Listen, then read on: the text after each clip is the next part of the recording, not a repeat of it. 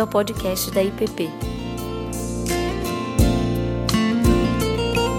A mensagem que você está prestes a ouvir foi ministrada pelo pastor Ricardo Barbosa.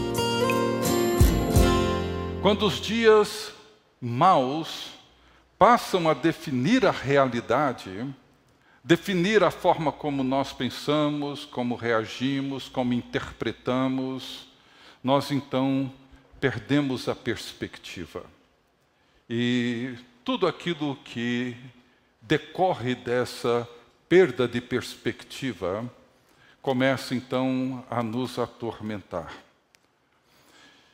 E para remir o tempo, nós precisamos cultivar visões da realidade. Esse é o título que eu dei para essa pequena série de meditações que estamos fazendo, essa é a segunda precisamos desenvolver uma nova visão, ou mesmo uma velha visão da realidade, para compreender o mundo, como de fato o mundo é. Compreender as coisas que acontecem como elas de fato são. E o último livro da Bíblia nos ajuda a perceber a realidade como ela é, porque as coisas nem sempre são como elas parecem ser. E é essa realidade que Apocalipse nos convida para entender, penetrar, compreender, porque existem mais coisas do que aquelas que nós conseguimos ver e perceber com os nossos sentidos.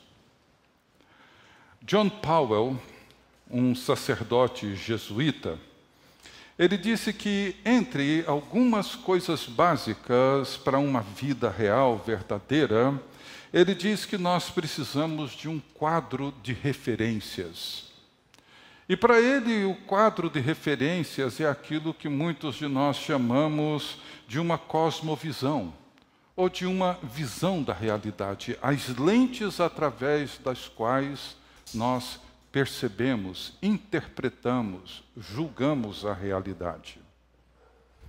E para ele, esse quadro de referência define a forma como nós vivemos, como eu vivo, como você vive.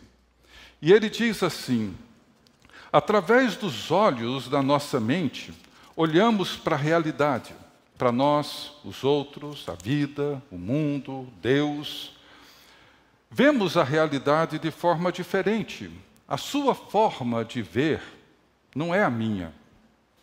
Nossas visões são inadequadas, ilimitadas, mas não na mesma proporção.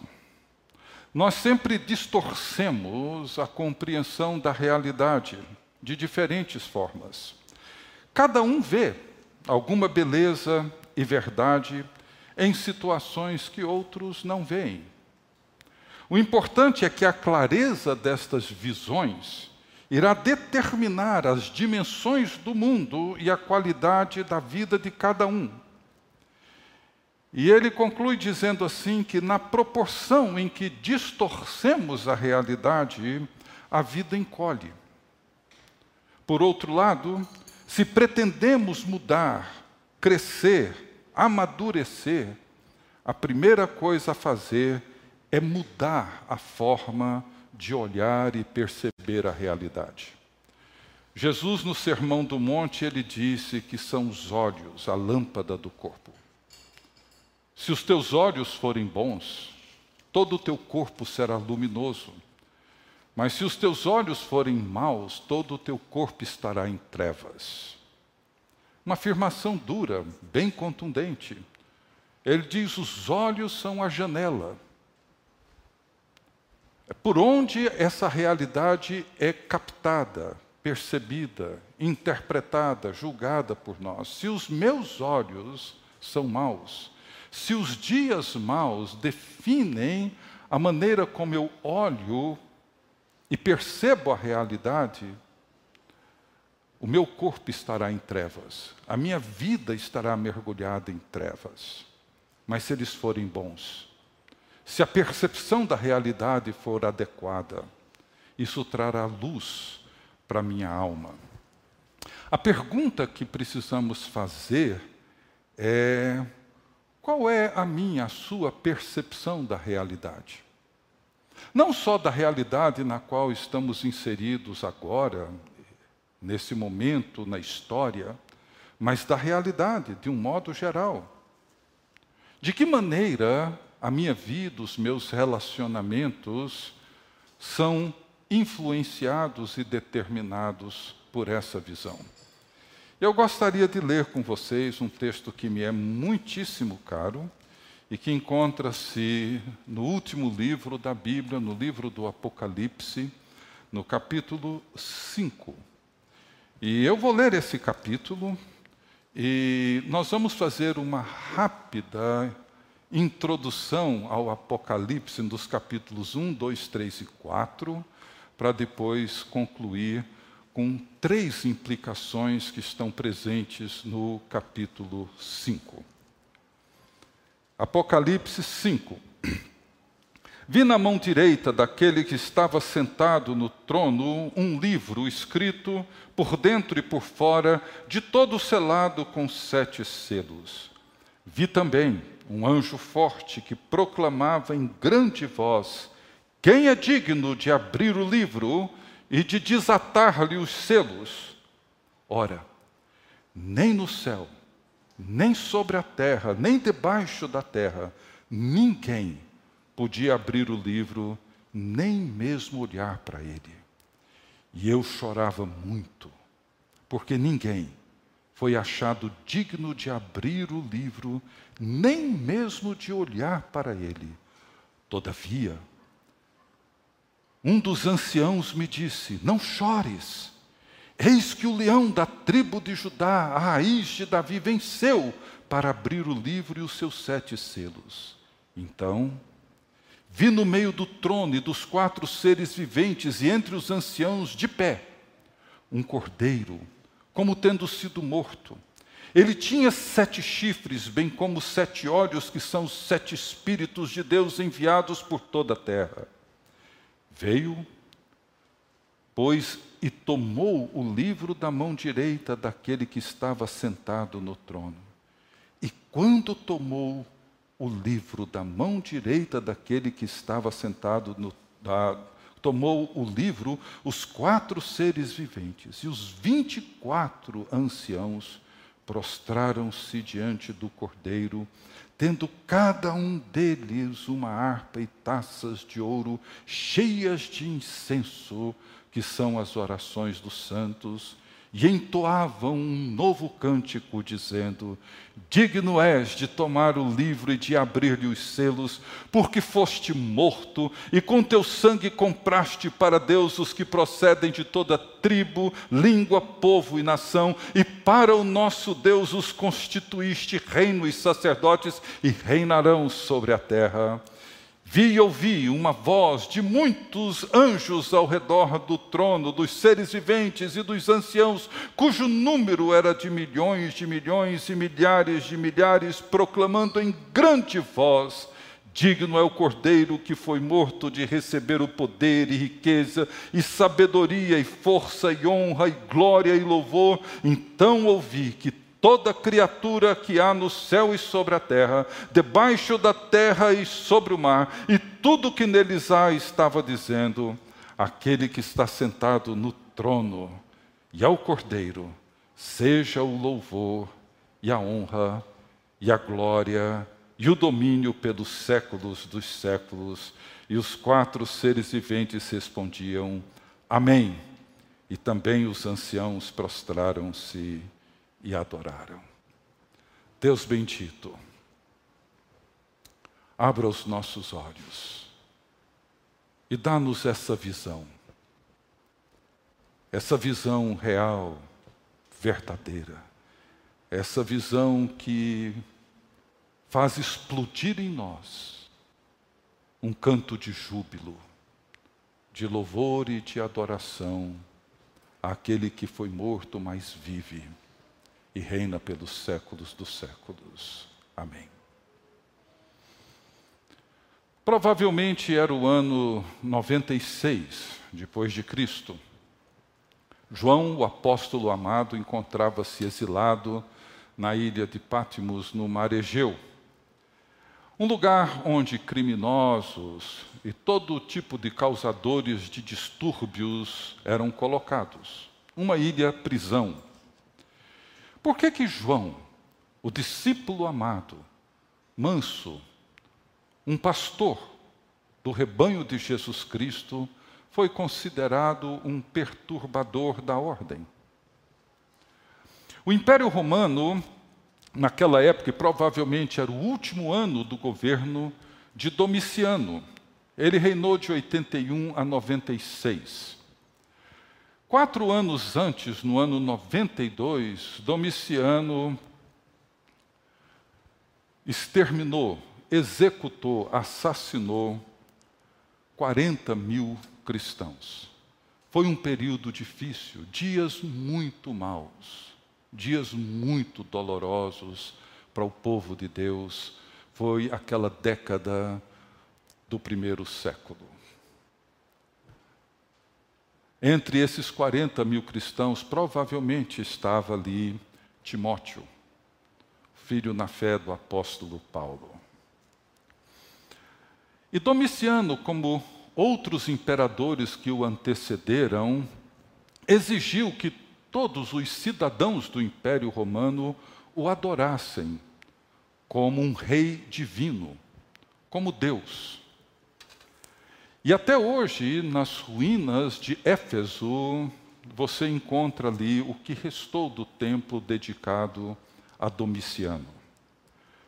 Para a maioria dos cidadãos romanos, isso não representava nenhum problema, porque a maioria deles eram politeístas pagãos. Portanto, adorar um Deus a mais ou a menos, isso não causava nenhuma estranheza e nenhum problema, nem ético, nem moral, nem religioso, mas não para João. João não se curvou para adorar o imperador e reconhecê-lo como Deus. E em todas as províncias do Império Romano, você poderia crer em qualquer coisa, havia liberdade de religião no Império Romano. Mas com uma condição: de que pelo menos uma vez por ano, o cidadão do Império Romano, fosse ele cristão ou não, deveria entrar num templo dedicado ao imperador e adorá-lo.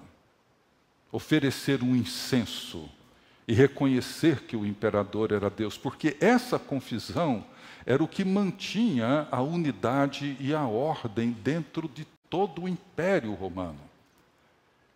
Esse era um princípio com o qual o imperador conseguia manter um controle de toda a população do império. E como João e muitos outros cristãos e discípulos de Jesus não se submeteram a isso, ele foi considerado um perturbador da ordem.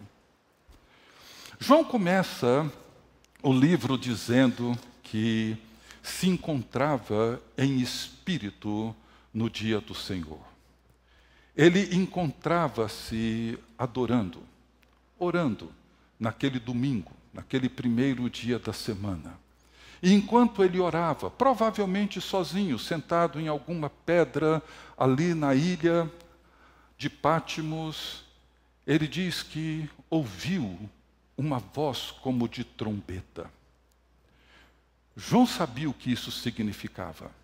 Ele sabia que no Velho Testamento a trombeta era o som que convidava o povo para o culto, para o momento de adoração. E era também a forma como o povo era convocado para uma declaração, algum edito do imperador. Mas, sobretudo, a trombeta anunciava a presença de Deus. João, ele ouve uma voz. Não foi uma voz interior, não foi alguma coisa interna, subjetiva, não. Ele ouve audivelmente, ele ouve uma voz. E ele vira para ver quem é que falava. E quando ele vira, o que que ele viu? Ele viu Jesus de Nazaré a mesma pessoa em quem ele reclinou a sua cabeça no peito na última ceia. Mas o que ele viu ali, naquele momento, Era Jesus, mas era muito diferente do Jesus que ele conviveu alguns anos atrás. O que ele viu era impressionante, maior, muito maior, glorioso, uma coisa impossível de descrever, e João se esforça ao máximo para fazer isso. E ele vê também sete candeeiros, sete candeeiros de ouro, que são as sete igrejas. O livro deixa isso bem claro, as sete igrejas da Ásia. E ele vê no meio dos candeeiros alguém semelhante ao filho do homem, uma figura, uma imagem também bastante comum para João e para todo o povo de Deus no primeiro século, porque isso é emprestado do livro do profeta Daniel, onde no capítulo 7 ele vê o filho do homem a quem é dado os reinos da terra, e ele reinará pelos séculos dos séculos. E o que João vê é que Jesus encontra-se presente no meio da igreja. Esse é o lugar onde Jesus sempre encontra-se presente. Jesus Jesus está aqui, no meio de nós, bem no meio da sua igreja. Esse é o lugar onde Jesus se acha, sempre presente. Mas havia um problema. As igrejas não estavam ouvindo a Jesus. Certamente estavam ouvindo outras vozes.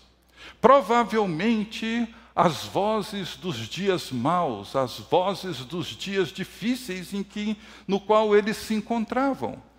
E é sempre difícil, muito difícil, ouvir a voz mansa do cordeiro quando se tem um dragão cuspindo fogo para todo lado. Por isso chamado para remir o tempo quando os dias são maus. É muito difícil ouvir a voz do Cordeiro quando nós somos bombardeados pela voz do dragão cuspindo seu fogo com toda a sua fúria sobre nós. E depois de uma visão detalhada, impressionante, gloriosa de Jesus, que nós não teremos tempo para descrevê-la aqui hoje à noite, esses cristãos estavam sendo perseguidos, muitos deles incompreendidos, humilhados. Os dias eram maus, mas a palavra que Jesus traz para João é a palavra que percorre toda a Bíblia. Não temas, não temas. E diante dessa visão, João cai de joelhos como se fosse morto. É uma visão que sempre nos coloca de joelhos para ouvir a Jesus. Não temas. Diante dos dias maus, diante das perseguições, diante da fúria e da violência de Domiciano, não temam, não tenham medo. Eu sou o primeiro e o último. Estou vivo eu tenho as chaves da morte e do inferno. E João, as coisas não são como parecem ser. Abra os olhos para o que eu vou te mostrar. E nos capítulos 4 e 5, nós encontramos então essas visões do céu, que moldam a nossa visão na terra. O céu é uma outra dimensão da realidade.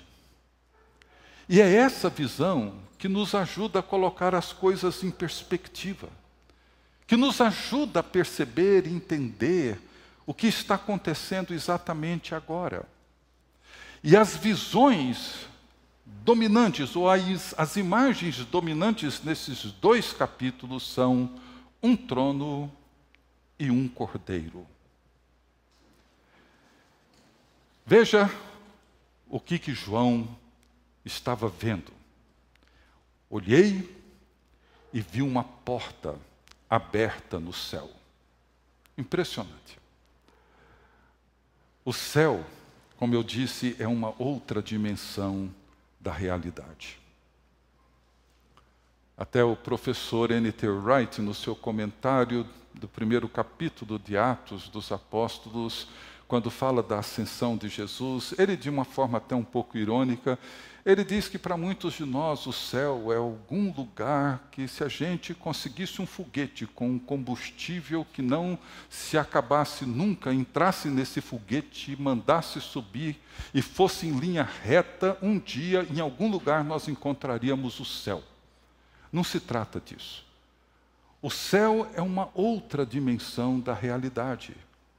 É a realidade na qual Jesus Cristo reina e Jesus Cristo governa. E a voz convida João para entrar nessa outra dimensão da realidade. Lembre que João se encontrava em espírito. Ele olha e vê um trono e vê nele alguém sentado. E a visão de João no trono não é única. Isso aparece várias vezes na Bíblia, como em Isaías 6:1, quando diz no ano da morte do rei Uzias, eu vi o Senhor assentado sobre um alto e sublime trono, e as abas das suas vestes enchiam o templo. O profeta Ezequias, Daniel, Miqueias também falam do trono. Há alguém sentado no trono, há alguém no trono que reina eternamente. Não tenham medo, abram os olhos. Existe um trono, existe alguém sentado nele. E quem está sentado no trono é semelhante a e as imagens que João tem na sua visão da realidade, ele procura de alguma forma usar as figuras que ele tem para descrever aquilo que ele vê, porque é tão impressionante, é tão glorioso, é tão eloquente que é difícil descrever, então o máximo que ele consegue é alguma coisa que se assemelhe àquilo que ele está vendo. E o que ele vê é semelhante a pedra de jaspe e sardônio, brilho translúcido, beleza indescritível, pura luz. Quando Daniel teve a visão do trono, ele viu luz. Quando Paulo escreveu a Timóteo, ele diz assim: o único que possui imortalidade e habita em luz inacessível, a quem homem algum jamais viu, nem é capaz de ver a ele honra e poder eterno. Amém. Jesus, a luz do mundo, não temam, não temam. Ele vê também diante do trono sete tochas de fogo, que são os sete Espíritos de Deus, e sabemos que na Bíblia sete é o número da plenitude, e quem está sentado no trono é o próprio Deus em toda a sua plenitude.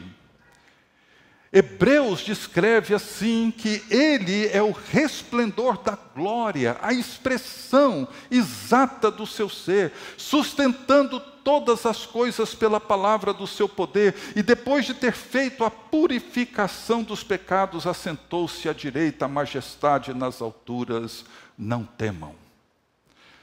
E ele vê também que do trono saem relâmpagos, vozes, trovões, o mesmo que aconteceu no Sinai, quando Deus dá a sua aliança, revela a sua aliança, os seus mandamentos para o seu povo. E diz em Êxodo 20 que todo o povo presenciou os trovões e os relâmpagos e o clangor da trombeta e o monte fumegante, e o povo observando se estremeceu e ficou longe, mas Jesus agora vem e diz: Não tenham medo, não temam. E ele vê também um arco-íris ao redor do trono, símbolo da graça de Deus.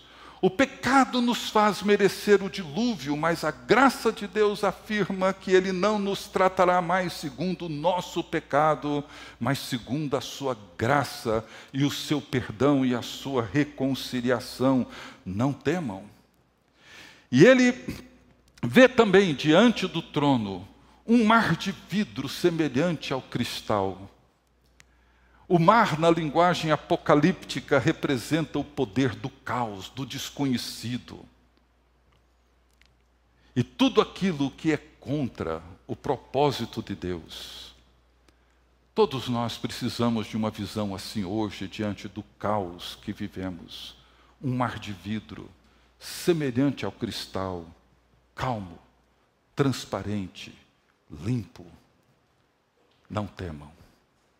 E João olha e vê 24 tronos e assentados neles 24 anciãos vestidos de branco com coroas de ouro na cabeça. 24, 12 tribos de Israel, 12 apóstolos, todo o povo de Deus estava ali ao redor do trono. E João vê também no meio do trono e à volta do trono quatro seres viventes cheios de olhos por diante e por detrás. Eu penso que esses seres viventes representam toda a criação, 24 anciãos, todos os seres viventes estão diante do trono em constante adoração. Não temam. E no momento mais dramático, no clímax da visão de João, ele vê um livro na mão direita daquele que estava sentado no trono. Um livro escrito por dentro e por fora e selado com sete selos. O livro da história. O livro no qual se encontra o plano de Deus em trazer a criação de volta ao propósito do Criador. Era uma imagem muito clara para João. Era a imagem dos editos imperiais, o livro que vinha com selo imperial, e somente quem era autorizado pelo imperador poderia abrir e ler os decretos do imperador. Só que ali havia na mão daquele que está sentado no trono um livro selado por dentro e por fora. O livro que revela o propósito de Deus, o plano de Deus para trazer a sua criação de volta aos seus propósitos, o plano de Deus em revelar o seu reino ao mundo. Nele se encontra o sentido da história, da nossa história, da minha história, da sua história, da história de toda a humanidade. João ouve um anjo forte que proclamava em grande voz, dizendo: Quem é digno de abrir o livro e de desatar-lhe os selos? E esse é o grande dilema, essa é a grande questão, essa é a grande pergunta em toda a história da humanidade, sempre foi: quem pode dar sentido? Quem pode consertar essa bagunça? Quem pode revelar o propósito de Deus? Quem pode realizar isso? Essa é a pergunta que o ser humano sempre fez. Quem é digno de revelar os propósitos do Criador? Quem é capaz de pôr os propósitos de Deus em andamento e fazer com que eles aconteçam? E João reconhece que ninguém, ninguém. Ele olhou e não encontrou ninguém. E ele chora. E chora muito. Ele chora o pranto da humanidade que não vê sentido para a vida, nem para a história. Ele chora o pranto daqueles que, desesperados, às vezes dão fim à sua vida por não encontrarem sentido nem razão para a sua existência dolorosa em meio ao caos.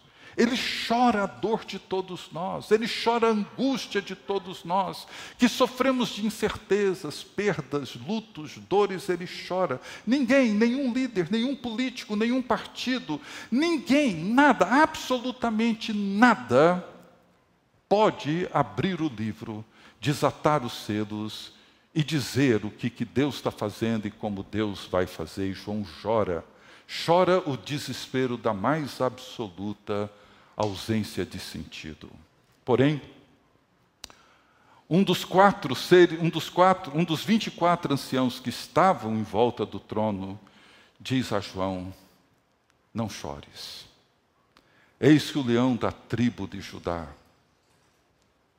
a raiz de Davi, venceu para abrir os para abrir o livro e desatar os selos. Não chores. Ah, como eu gostaria de ouvir todos os dias Deus dizendo com toda clareza: não chore, não chore. O leão da tribo de Judá venceu. Ele é digno de abrir o livro e revelar o plano de Deus e realizá-lo. E o que é impressionante é que João então se volta para ver E mais uma vez ele olha e vê, e o que ele vê? Um leão? Não. Ele vê um cordeiro. Existem duas palavras para cordeiro. Amnos, que é um cordeiro adulto, e Arnion, que é um cordeirinho, um filhote. No meio do trono, João viu um Arnion, um cordeirinho, um filhote, como tendo sido morto. E essa é a grande ironia da história, a grande ironia. João não vê Domiciano no trono, com todo o seu poder, glória, nada. Com seu exército, toda a sua força, ele vê um cordeirinho.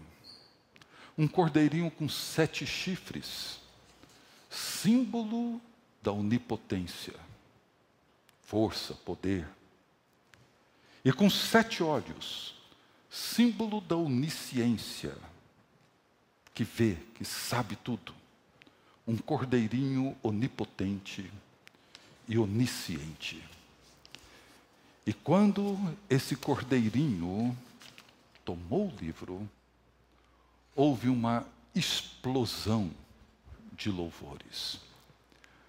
No meio de um mundo mergulhado em caos, num dos momentos da história da humanidade onde o povo, e particularmente os cristãos, mais sofreram, houve uma explosão de louvores. Toda a criação, todo o povo de Deus começaram a cantar em grande voz.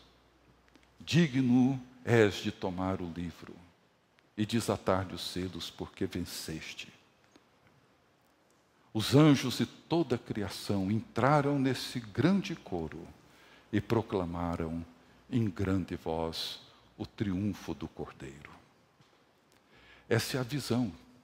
Essa é uma visão da realidade. Você tem o mundo real, visível, de Domiciano, Império Romano, perseguição, humilhação, dor, morte, sofrimento, todo tipo de abuso e violência está aqui. Inegável. Mas as coisas não são como parecem ser. Existe uma outra realidade. Mas essa outra realidade requer olhos para ver e ouvidos para ouvir. E se nós não ouvimos, não vemos. E se não vemos, continuamos sendo manipulados por essa realidade. A vida perde a perspectiva o nosso mundo pessoal e tudo à nossa volta torna-se caótico. Por isso que precisamos de uma visão da realidade. E termina aqui com três implicações, bem práticas e bem rápidas. Primeira implicação: porque o Cordeiro venceu, nós conhecemos e sabemos o segredo da história. Ele pode abrir o livro. Nós sabemos como a história começa, sabemos como ela termina e sabemos quem a conduz. Portanto, não há razão para o desespero, não há razão para o choro angustiante por não saber quem é digno de abrir o livro e desatar-lhe os selos. Tudo o que precisamos é de uma visão da realidade, de uma porta aberta no céu e ver que existe um trono e alguém assentado nele, porque as coisas não são como elas parecem ser. É importante lembrar que no final do capítulo 3 nós temos a pequena igreja de Laodiceia, que tinha uma porta fechada, que comprometia a sua visão da realidade, ela era refém de si mesma, prisioneira de uma visão limitada e irreal. Mas a promessa de Jesus para quem abre a porta é sentar-se com Ele no seu trono. O grande risco que vivemos é manter a porta fechada e sermos incapazes de ver aquilo que Deus está fazendo. Perdemos muito tempo especulando sobre os rumos da história. E fazemos isso, na maioria das vezes, porque a porta permanece fechada. Mas quando nós a abrimos e deixamos Jesus entrar, cear conosco, tudo muda.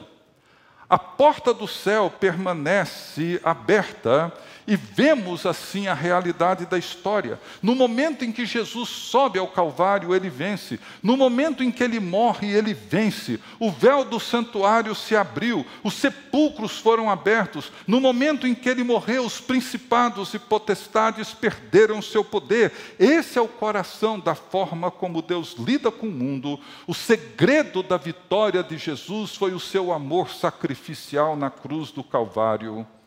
E quando nós entendemos isso, nós percebemos que as coisas não são como parecem ser e tudo muda. Segunda implicação: porque o Cordeiro venceu, podemos nos aproximar do trono. Esse é o grande convite que o autor de Hebreus nos faz. Acheguemos-nos, portanto, confiadamente junto ao trono da graça. No centro, bem no meio do trono está o Cordeiro, o perfeito sacrifício por todos os nossos pecados. O Cordeiro que morreu, mas vive. Não importa quão graves tenham sido os nossos pecados, é seguro nos aproximar do trono. A oração e a adoração mudam os rumos da história. Richard Foster, o autor do clássico livro Celebração da Disciplina, ele diz o seguinte: eu acho isso impressionante que estamos cooperando com Deus para determinar o futuro. Certas coisas acontecerão na história se orarmos corretamente. Devemos mudar o mundo pela oração. Somente quem tem uma visão da realidade crê.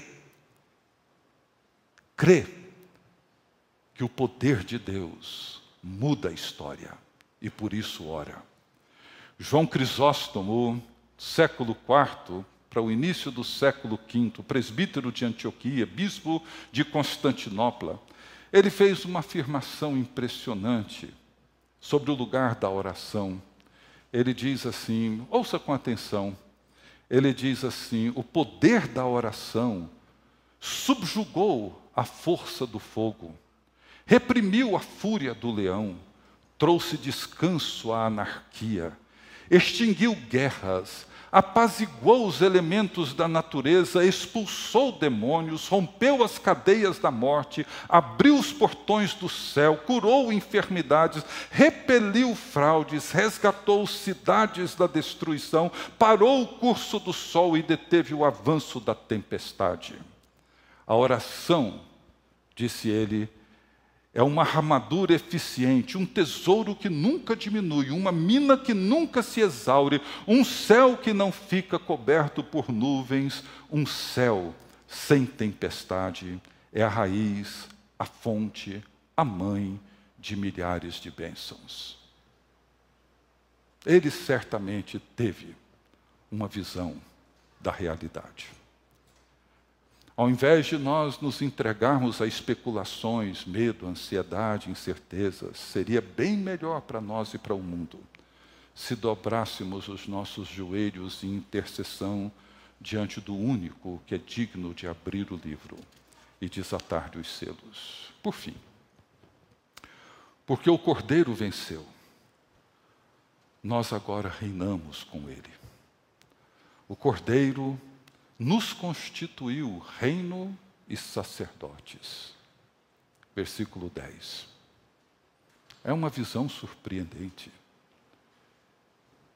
Não era Domiciano que estava no trono, não era o Senado romano, mas de repente o que João vê muda a história. O que ele vê é que nós, você, eu, fomos constituídos por Deus, reino e sacerdotes, e reinaremos com Ele sobre a terra. Isso traz sobre nós uma responsabilidade assustadora. Como reinaremos? Como exerceremos esse sacerdócio? Do mesmo jeito, com amor sacrificial, serviço abnegado, com chamada ao arrependimento e à fé, porque reinamos com o Cordeiro, porque Ele, só Ele é digno. Com essas três implicações, eu queria então concluir convidando vocês a buscarem uma visão da realidade que reorienta toda a realidade na qual nós nos encontramos. As coisas nunca são como elas parecem ser. Que Deus abençoe a todos.